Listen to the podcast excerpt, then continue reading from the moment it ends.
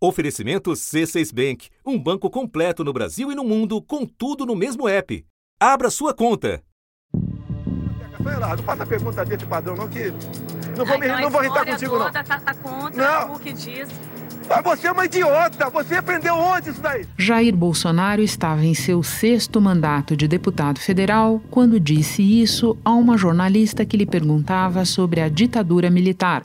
Como é que eu estou mentindo? Por favor. Não, não, você, você vai contra toda a história, o que está nos Contra a sua mentira. A, contra... minha mentira, a tua mentira. Agora você quer forçar a barra. Você é uma analfabeta.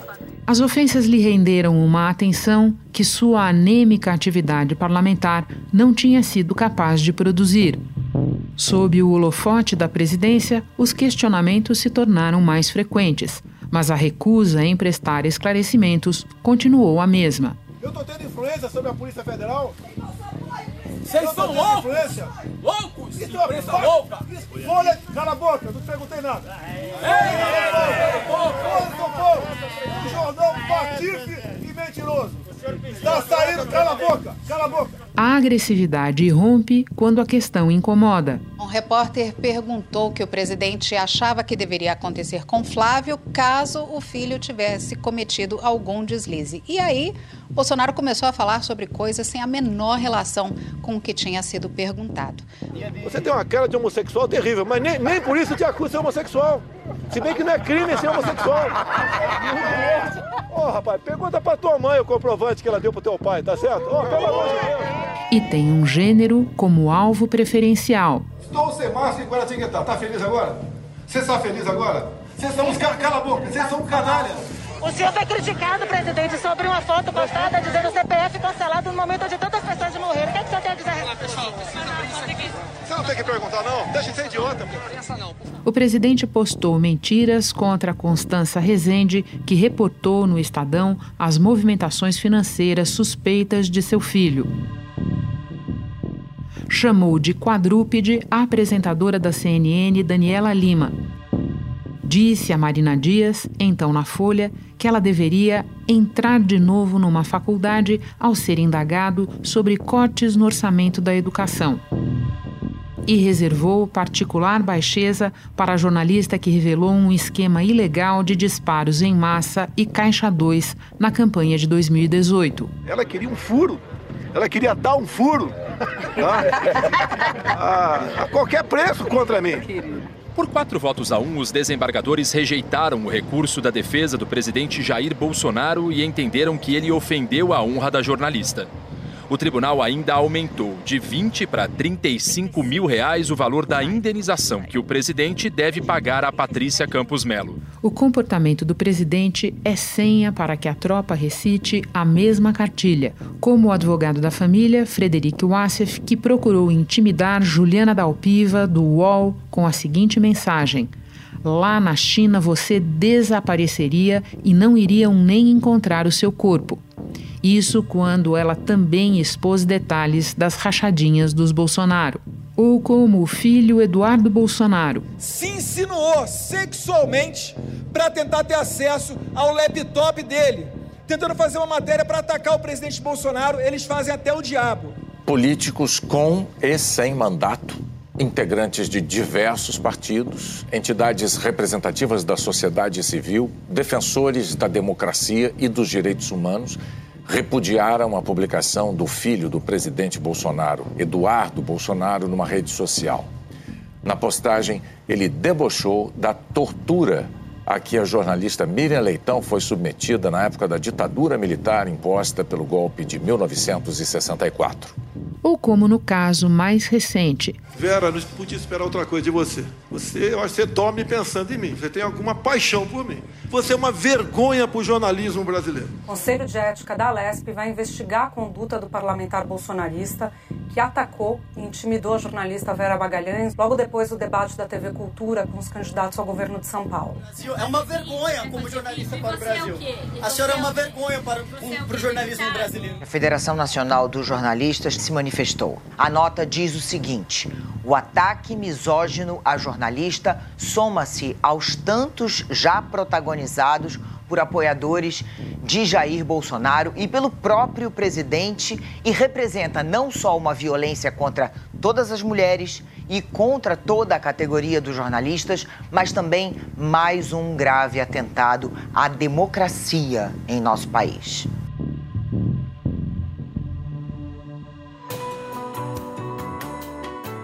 Da redação do G1, eu sou Renata Loprete e o assunto hoje é a violência de Bolsonaro e companhia contra jornalistas mulheres. Um episódio para entender o método e as consequências dele para uma sociedade que se pretende livre, informada e democrática. Duas convidadas neste episódio: a antropóloga Isabela Calil, professora da Escola de Sociologia e Política de São Paulo. Ela é também coordenadora do Observatório da Extrema-Direita e Thaís Gasparian, advogada especialista em direito civil relacionado à mídia e fundadora da Torna Voz, Associação de Defesa Jurídica em questões relacionadas à liberdade de expressão. Quinta-feira, 15 de setembro. Isabela, agressões contra mulheres e contra mulheres jornalistas não nasceram com Bolsonaro, mas é algo que está muito ligado à trajetória dele. Você pode nos resgatar essa história? Posso sim, Renata.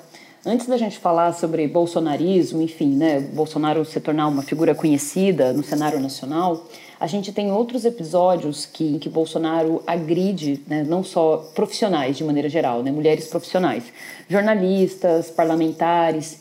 E uma coisa que eu acho que é importante nesse cenário é que se a gente pegar, por exemplo, agressões contra jornalistas e parlamentares eh, de Bolsonaro na década de 90, por exemplo, ou na década de 2000. Então, Bolsonaro tem um histórico de agressão a, contra profissionais.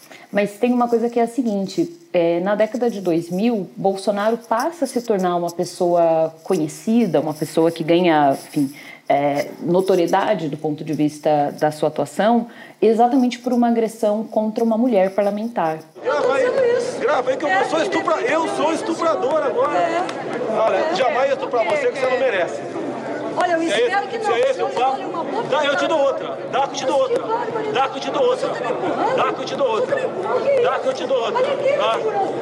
Dá, vagabunda. Então, no final das contas, ele acabou se tornando uma figura conhecida na década de 2000 e depois em 2010, exatamente por ter agredido uma parlamentar, no caso contra a parlamentar Maria do Rosário. E também é mais ou menos dessa época um ataque dele à cantora Preta Gil, que ficou bem conhecido também, não? Sim, que o que acabou acontecendo, ele já vinha, já tinha um outro histórico de ataques contra, contra mulheres, isso na década de 2000, e depois em 2010, entre 2010 e 2011, que é quando ele passa a participar de programas televisivos, programas de auditório, no ano de 2011 tem um ataque contra a cantora Preta Gil. Se seu filho se apaixonasse por uma negra, você faria? Ô, Preta, eu não vou discutir promiscuidade com quem quer que seja. Eu corro esse risco que meus filhos foram muito bem educados e não viveram em ambiente como, lamentavelmente, é o teu. E quando a gente vai mapear, por exemplo, entre os eleitores, quando é que começa a aparecer a hashtag Bolsonaro presidente, é depois do ataque contra a Preta Gil. Isso é o que lança a sua plataforma, digamos assim, e que começa a circular entre meios masculinistas, homofóbicos ou racistas, entre esses grupos, a ideia de que Bolsonaro seria um representante desses grupos. Agora, vamos nos concentrar então no período desde a campanha à presidência até aqui, no mandato. Né? A gente vê uns elementos que se repetem, Isabela, e essas agressões elas contêm comentários relativos à aparência das jornalistas, comentários de cunho sexual, comentários relativos à instrução ou à inteligência delas. Tem uma fórmula, tem um método nesse tipo de agressão? Tem, tem uma fórmula que se repete, que é a seguinte: Bolsonaro é uma pessoa, enfim, que tem a sua vida pública que começa, né, como parlamentar nos anos 90, e desde então muitas coisas relacionadas ao lugar, ao papel das mulheres na vida profissional têm mudado, e principalmente na vida política, né? Então o que, que vai acontecendo? Quando, por exemplo, às vezes a gente vê episódios em que um jornalista, um homem, faz uma pergunta e uma mulher faz uma pergunta muito parecida com essa e são reações distintas.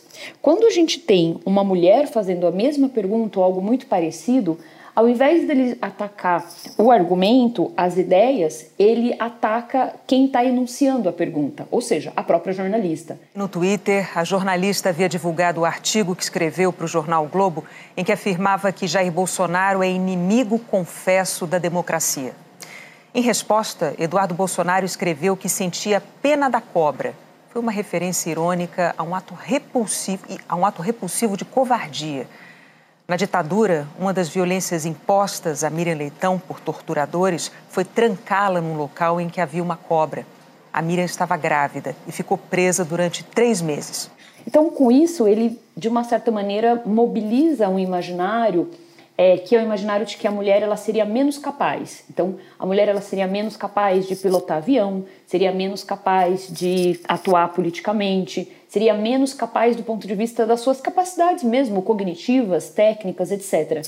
Então, ele acaba mobilizando isso e quando ele faz uma, um comentário e traz essa questão, digamos, do cunho mais sexual, né, como aconteceu com recentemente com a jornalista Patrícia Campos Melo, por exemplo. Em 2018, ela denunciou em reportagens o uso fraudulento de nomes e CPFs para habilitar celulares e enviar ilegalmente mensagens em massa por redes sociais durante a campanha eleitoral para presidente. Ela queria um furo ela queria dar um furo tá? a, a, qualquer preço contra mim. Lá em 2018, ele já dizia que ele chegava perguntando: o Bolsonaro pagou para você é, divulgar, né? Pelo WhatsApp. É, pelo WhatsApp, informações. A 19 Vara Civil de São Paulo já tinha condenado o presidente Jair Bolsonaro por danos morais contra Patrícia Campos Melo. Na decisão, a juíza Iná Silva Machado disse que Bolsonaro usou a palavra furo de forma dúbia expondo e causando danos à jornalista. A oitava Câmara de Direito Privado do Tribunal de Justiça de São Paulo manteve a condenação do presidente Jair Bolsonaro por danos morais à jornalista Patrícia Campos Melo. O que, que ele faz com isso? É como se ele estivesse mobilizando e lembrando para a sua audiência, para os seus apoiadores, o lugar das mulheres que é um lugar dessa perspectiva, um lugar de objeto sexual, ou seja, as mulheres estão lá para servir, então é como se lembrasse coloque-se no seu lugar, o seu lugar é de objeto. Estou pensando aqui, enquanto você explica, que não dá nem para a gente discutir as capacidades ou incapacidades do Bolsonaro, porque senão a gente precisaria de um outro episódio. Mas ainda seguindo nesse padrão que você descreve, a mim impressiona, Isabela, também o aspecto de ordem unida. Se a gente pegar esse deputado estadual que atacou a jornalista Vera Magalhães é, no debate esta semana, a gente vê que ele está reproduzindo a exata frase que já tinha sido usada pelo Bolsonaro. É, como é que você enxerga isso? Assim, é, vai para toda a, a cadeia de apoiadores e de reprodutores desse discurso? Tem uma questão que é o quanto o Bolsonaro, quando faz isso, ele de uma certa forma autoriza. Né? Então, ou seja, um parlamentar, nesse caso a gente tinha um deputado é, estadual aqui para São Paulo. Então, quando você tem o, o, o chefe de Estado é, fazendo isso com atitudes muito parecidas e nada acontece do ponto de vista institucional, isso é uma espécie de autorização para que outros, é, outros atores políticos possam fazer coisas similares, porque, enfim, nada vai acontecer. Mas tem uma outra coisa que eu acho que é até mais complexa que isso, que é o fato de que isso é muitas vezes a pauta ou a agenda que organiza certos grupos de apoiadores. É, fazendo pesquisa, por exemplo, com os eleitores, a gente não pode dizer que todos os eleitores se mobilizam por essa pauta, por exemplo, que seja mais misógina, mais é, homofóbica. Mas existem grupos específicos que esperam isso do presidente. Então, ou seja, é esperado que o presidente é, haja dessa forma. Então, eu acho que tem uma combinação de coisas, que é, em parte, ele responder à expectativa de determinados grupos e, em parte, atores institucionais ou não que mimetizam o presidente com essa autorização simbólica que ele dá, essa espécie de senha de que esses homens podem fazer isso. Ou seja, apesar de todo o barulho que causa, é possível entender que o presidente espera extrair dividendos eleitorais com esse tipo de comportamento num determinado segmento, certo? Certo, e tem uma outra coisa. Além do que ele pode, de uma certa maneira, trazer desses dividendos é, entre os seus eleitores, tem uma outra questão, que é Quando o Bolsonaro, que foi isso que o fez com que ele se tornasse uma figura conhecida na década de 2010, quando o Bolsonaro ataca uma mulher que é uma figura pública, seja ela uma jornalista, seja ela uma parlamentar, isso se torna notícia. Então, mesmo que seja na chave da repulsa, da indignação, nós reproduzimos esse tipo de comportamento para criticar ou para apoiar. Então, Bolsonaro é de uma certa forma quando lida com isso e até seus apoiadores, eles ganham visibilidade política. Essa visibilidade nem sempre é positiva, vamos chamar assim, mas dentro de uma lógica com a qual eles operam, que é qualquer tipo de publicidade é boa, não existe publicidade ruim, mesmo que ela seja muito negativa, as pessoas vão falar, vão conhecer esses nomes, isso acaba funcionando do ponto de vista da mobilização da opinião pública. E também funciona, eu estou pensando, para tirar de foco os outros assuntos, o motivo dos questionamentos que geraram esse tipo de comportamento do presidente. Então, enquanto você está falando disso, você não está respondendo sobre temas que de fato são incômodos para ele, concorda? Concordo, perfeito. Isso é, é, outra questão também, que é nem sempre o cálculo é muito baseado em, enfim, como, como vai ser minha reputação, né, como parlamentar. Primeiro porque você tem grupos, nichos muito específicos que vão achar isso bom, agressão, violência de gênero, né. Agora, por outro lado, tem isso também, que é é, Bolsonaro é uma das figuras mais hábeis, no caso do Brasil, em perturbar o debate público e chamar atenção para coisas, tirar atenção de coisas que são relevantes do ponto de vista institucional. Então, não é à toa também que o ataque, a, por exemplo, recente a essas jornalistas, tenham a ver com figuras que acabam denunciando coisas muito sérias do ponto de vista institucional. Mas eu gostaria de voltar a essa questão que o senhor tocou por último aí, que é a dos imóveis, essa reportagem do jornal do, do site Wall, que mostra que de mais de 100 imóveis negociados em três décadas, 51 foi pago total, foram pagos total ou parcialmente em dinheiro vivo pela sua família. Qual a origem desses recursos, presidente? Ô, Amanda, você é casada né, com, com uma pessoa que vota em mim. Eu não sei como é que é teu convívio na tua casa com ele, mas eu não tenho nada a ver com a isso. A minha vida particular favor, tá? não está em pauta aqui. A minha vida particular não está em pauta. A minha particular está em pauta por quê? Por que a minha particular está em pauta, então, por, por pública, você? O senhor é o presidente não, não, da não, República. Não, não, não, Então, isso acaba, de uma certa maneira, trazendo, sim, a atenção para outros temas, quando a gente poderia debater, de fato, inclusive o trabalho que essas jornalistas têm mostrado, os dados e as, as investigações que têm aparecido a partir da atuação da família Bolsonaro. Isabela, para terminar, eu quero discutir uma ideia sua, que é o uso da violência de gênero enquanto tecnologia política, o que é mais do que misoginia, é um ataque à democracia. Pode desenvolver essa ideia para nós? Quando a gente pensa na, na, violência em geral, tem uma violência específica que é uma violência política de gênero. E como é que o Bolsonaro se utiliza disso? Como é que um parlamentar com pouca relevância do ponto de vista da sua atuação no Congresso e que está atuando especificamente né, de forma mais relacionada a um Estado, no caso do Rio de Janeiro, como é que ele se torna conhecido nacionalmente? Né? E como é que ele se torna uma figura em que as pessoas vão se tornar fãs, né? que é uma relação diferente da política, né? não é uma relação de eu apoio, eu voto. Ele constrói isso, Bolsonaro, do ponto de vista de pensar essa tecnologia política, pela violência de gênero. É importante que a gente diga que quando um ataque dessa natureza parte da autoridade máxima do país, durante uma campanha eleitoral já marcada por violência política e violência de gênero, a gente tem é, uma autorização institucional para que outras pessoas se sintam encorajadas a acossar, a intimidar, a difamar e a ameaçar jornalistas. E isso não é admissível no Estado Democrático de Direito. Por quê? Porque é utilizando os ataques contra mulheres e essa violência de gênero, ela também carregada de homofobia, né? Então ele acaba usando a violência de gênero para conseguir se lançar na política e ser essa figura conhecida. E por que, que isso é uma, uma coisa relevante? Ela não é aleatória, né? Porque se a gente vai olhar, por exemplo, como é que a gente constrói a democracia, né?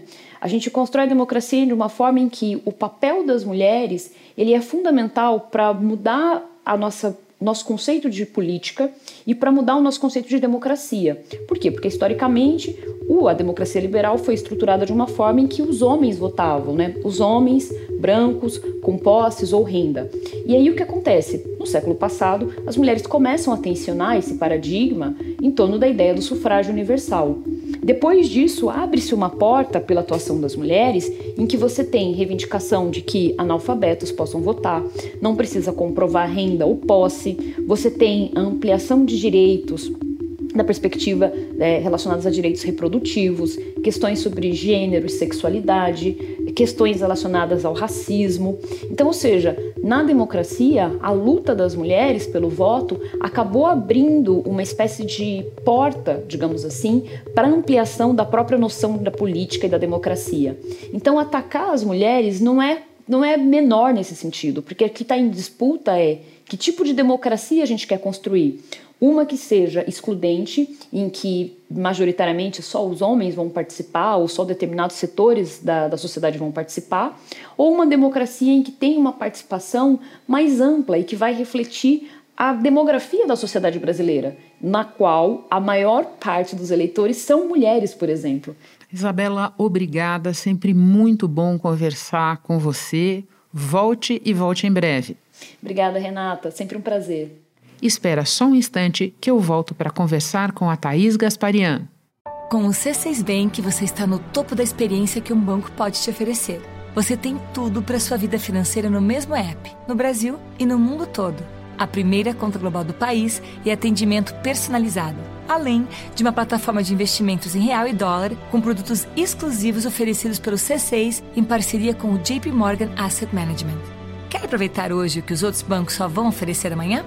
Conheço C6 Bank. Tá esperando o quê? C6 Bank.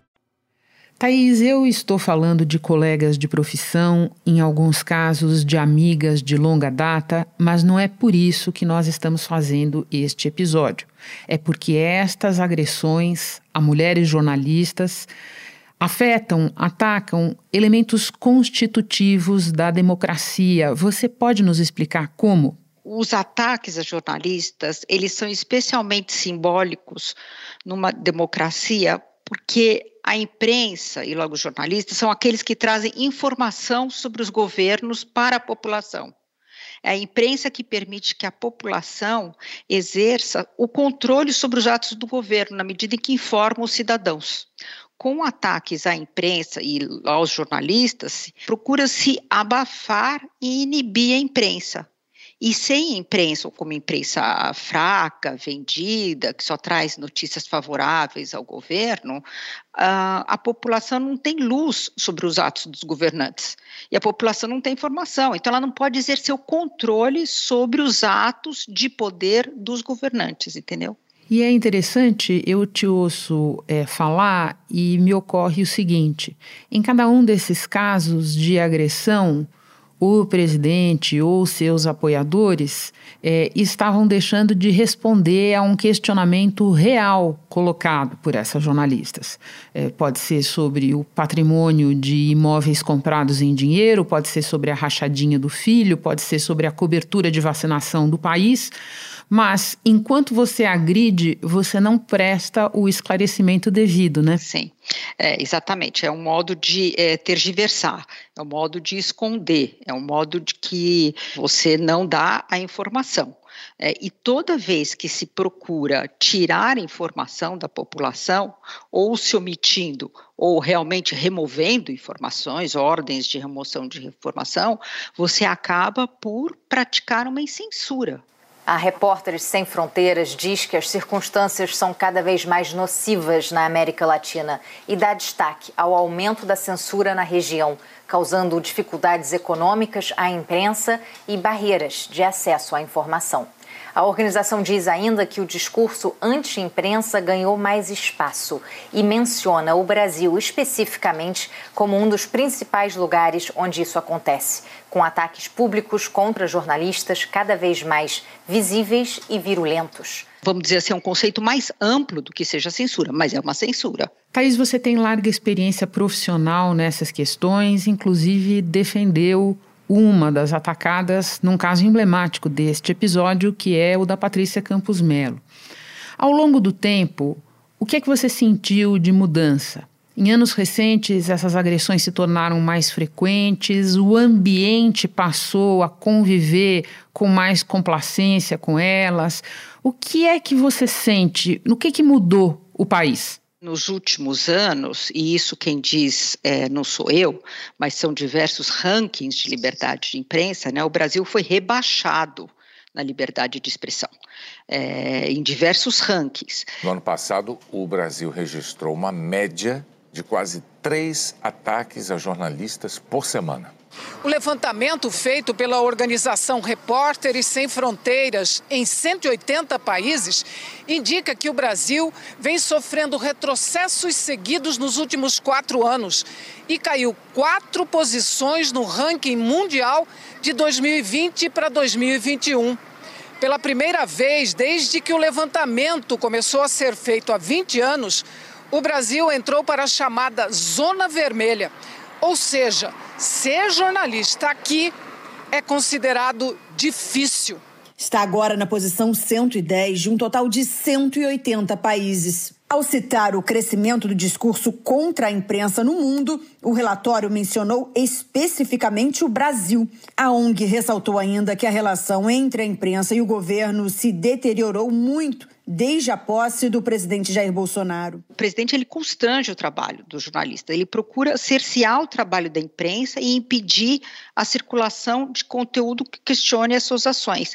E ele faz isso de forma não de uma forma de violenta, mas insultando, difamando, estigmatizando, humilhando jornais e jornalistas e principalmente jornalistas mulheres. De acordo com um relatório da Federação Nacional de Jornalistas de jornais, é FENAGE, ele, o presidente Bolsonaro, ele foi autor de uma em cada três violações à liberdade de imprensa registrada em 2021 de 400 e tanto, 400 ataques que teve na imprensa, por exemplo, o próprio presidente da República perpetrou 140 desses ataques, entendeu?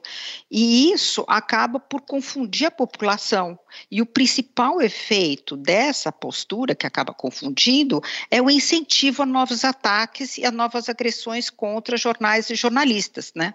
Então, se o, o presidente age dessa forma, os cidadãos, alguns cidadãos, também se sentem autorizados a agir igual. E foram ao menos 2 milhões e 800 mil postagens com conteúdo ofensivo e agressivo contra os jornalistas. Isso inclui 264 hashtags diferentes usadas nesses ataques. Entre os profissionais diretamente atacados, com postagens com conteúdos ofensivos, estão no topo da lista Vera Magalhães, com mais de 26.700 ataques, Miriam Leitão, com 3.800, William Bonner, com 1.650, Andréia Sadi, com 1.500 e Liane Cantanhede, com quase 1.500 porque o mau exemplo do presidente da República ele, ele aparece como um salvo-conduto, como é, fosse uma autorização né? Ele ataca regularmente a imprensa, ele mobiliza exércitos, muitos apoiadores nas redes sociais. Uma estratégia bem, é, bem coordenada de ataques, né, com o objetivo de desacreditar a mídia, né? apresenta a, a imprensa, a mídia, como se fosse inimiga do Estado. Thaís, num ambiente político tóxico, como se amparar na lei, como se amparar na Constituição? Para evitar que esses casos se repitam? O que é que precisa ser feito nessa hora? Costumo brincar que nessas horas deve ser sempre procurar um advogado. Eu acho que é que é melhor, é, o que é. Mas eu não estou. É uma brincadeira, mas não é exatamente longe disso, né? Porque a Constituição Federal, Renata, ela instituiu no país uma ampla liberdade de expressão. A palavra censura, ela é citada duas vezes na Constituição Federal para inibi-la, para que ela seja inibida, para proibi-la Então, é, o texto é, é, é, extremamente assertivo, no sentido de que não pode haver qualquer tipo de restrição à liberdade de expressão ou atividade dos jornalistas, né? Então, é, eu acho que esse é o pano de fundo do Brasil. Há organizações, inclusive internacionais do Brasil, que é, têm por objetivo a defesa é, de jornalistas, da imprensa, né, dos comunicadores, dos artistas que são também é, atacados. Então, por isso que eu acho que os jornalistas devem procurar essas organizações que pode ajudá-los a continuar exercendo o trabalho sem que se sintam inibidos, é, constrangidos, é, humilhados, né? Thaís, muito obrigada por vir ao assunto, nos lembrar de coisas tão importantes. Bom trabalho para você aí. Muito obrigada, até logo. Este episódio incluiu áudios do SBT, Band, Poder 360, Congresso em Foco e Jovem Pan. Este foi o assunto podcast diário disponível no G1, no Globoplay ou na sua plataforma de áudio preferida. Vale a pena seguir o podcast na Amazon ou no Spotify, assinar no Apple Podcasts, se inscrever no Google Podcasts ou no Castbox e favoritar na Deezer. Assim você recebe uma notificação sempre que tiver novo episódio. Eu sou Renata Loprete e fico por aqui. Até o próximo assunto.